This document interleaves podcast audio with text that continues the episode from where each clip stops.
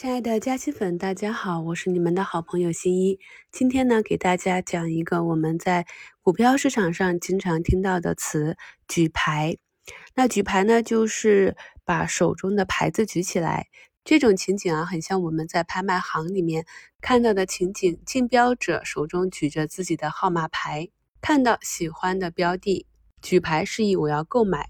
在二级市场上举牌就是收购的意思，实际就是指投资者在金融市场的次级市场上收购流通股权，超出了整个个股总市值的百分之五。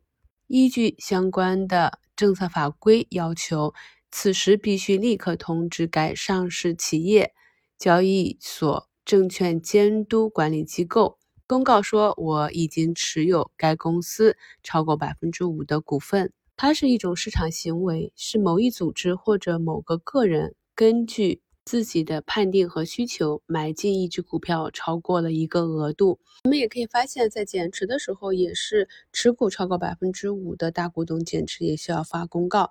那么这个呢，是为了维护中小型投资人的权益。避免股票组织大户操纵股价。通常情况下，如果你持有的个股股份越多，那你的减持或增持对整个股价运行的影响也越大。那发生了举牌之后，个股的股价会如何走呢？虽然说有一些所谓的恶意举牌，比如说呢，五年前姚振华的宝能系啊强势举牌万科 A。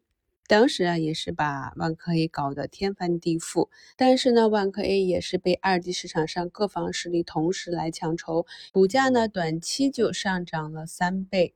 所以说啊，一般情况下举牌是个好事，证明呢有强悍的资本家、强悍的大资金看中了该企业的发展，使用一些比较强势、暴力的手段，在二级市场上一直买买买。也是表明非常看重该上市企业后期的发展趋势，表明该企业后市上涨的概率比较大。